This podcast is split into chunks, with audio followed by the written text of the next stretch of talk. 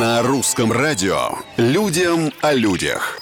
Привет всем, это Петр Кузнецов и необычные истории жизни обычных, казалось бы, людей. Учащиеся средней школы в Китае оказались фанатами, помните, классической мобильной игры «Змейка». Они готовы играть в нее не только на телефонах, но и в реальной жизни. Для этого подростки собираются на стадионе и начинают носиться, наращивая длину. Все как в игре. Зрелище, если смотреть на него особенно сверху, получается захватывающим. Подобные мероприятия, кстати, проводятся в учебном заведении каждую неделю. Оно поднимает ученикам настроение и стало уже частью школьной жизни, а может быть и школьной программы даже, без которой учиться было бы не так интересно. Людям о людях.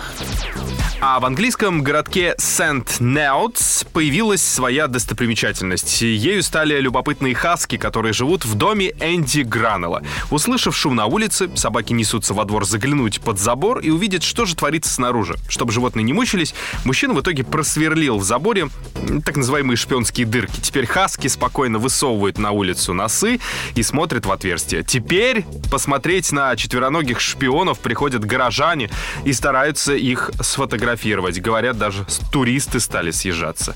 И не только из соседних городов, но и стран. На сегодня все. Совсем скоро новые истории и новые герои. Пока.